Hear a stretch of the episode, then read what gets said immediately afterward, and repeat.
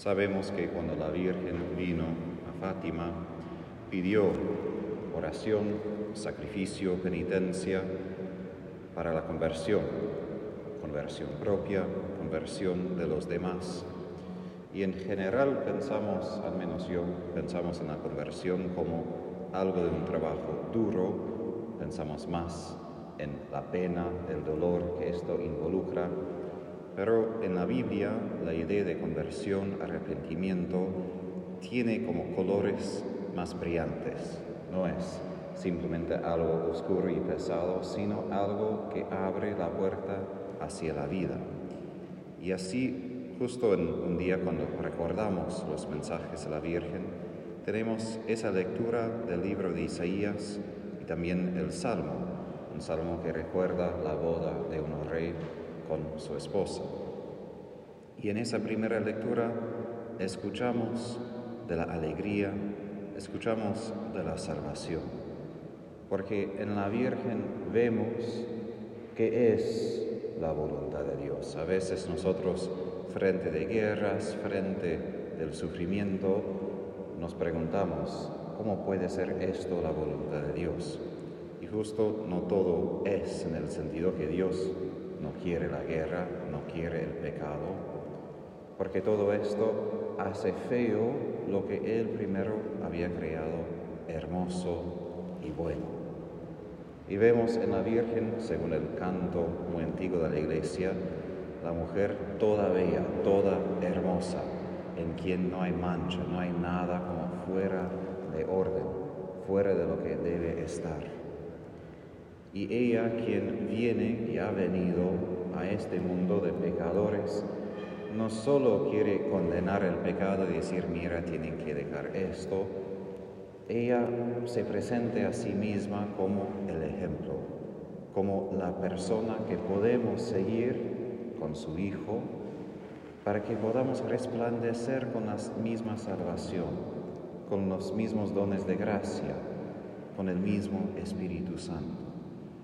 Ella como virgen es un tipo, figura de toda la iglesia y lo que ella ya es totalmente santa, totalmente hermosa, es lo que la iglesia debe ser y es la meta por lo cual el Señor está trabajando en el mundo, en la historia. Y sabemos que al fin de toda la Biblia tenemos la visión de la Nueva Jerusalén, adornada como una esposa con joyas, con diademas, para que nosotros brillemos como la Virgen ya brilla.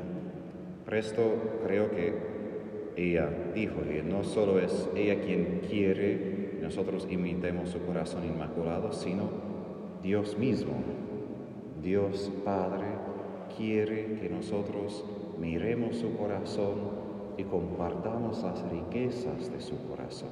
Es decir, que las recibamos y después podamos difundir esos dones de gracia a los demás. Y esto es por nosotros un desafío, porque a veces nosotros nos acostumbramos a pensar de nosotros mismos como pecadores, débiles, que no crecen tanto, pero intentamos. Algo de esto es verdad, que somos débiles, no somos personas que pueden correr el maratón sin tener ninguna pausa de respirar, pero de todos modos en ella vemos qué quiere Dios de nosotros, o mejor dicho, para nosotros. Porque toda la gracia que la Virgen recibió fue gracia, don, simplemente algo que Dios dio a ella porque es Dios, es generoso, es amor.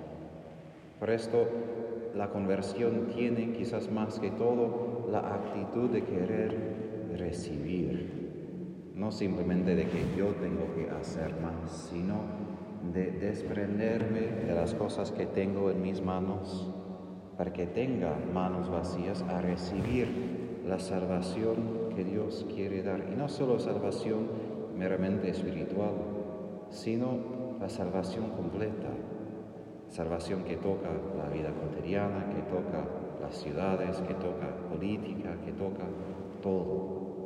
Y no es por nada que la salvación de Dios tiene como imagen una ciudad, que tiene no simplemente personas en oración, pero toda la vida humana con toda su complejidad, con todos los aspectos de la vida que tenemos ya ahora. Nosotros tenemos hoy esta, ese privilegio, ese momento para pasar tiempo con la Virgen. Yo personalmente cuando miraba las películas, hay una recién, creo que si recuerdo bien, Fátima 2020, y allí la mujer presenta muy bien a la Virgen. Y yo cada vez que miro la película, lo que quizás me interesa es simplemente mirar a la Virgen, de ver quién es. Ella sí tiene sus mensajes, sí tiene lo que debemos hacer, pero no sin ver quién es ella en su ser, cómo ella resplandece con esta gloria de Dios. Porque si no tenemos esto como la esperanza, el mensaje se hace demasiado pesado y simplemente es algo moralista. Pero si tenemos a ella frente de nuestros ojos, entendemos por qué pide lo que pide. Ella disfruta de estas riquezas y quiere dar a nosotros lo que ella ya tiene. Y ahí termino repitiendo lo que dice Isaías, como si fuera la Virgen diciendo, porque muchas veces la iglesia pone esas palabras en su boca. Yo desbordo de alegría en el Señor, mi alma se regocija en mi Dios porque Él me vistió con las vestiduras de la salvación y me envolvió con el manto de la justicia, como un esposo que se ajusta la diadema y como una esposa que se adorna con sus joyas.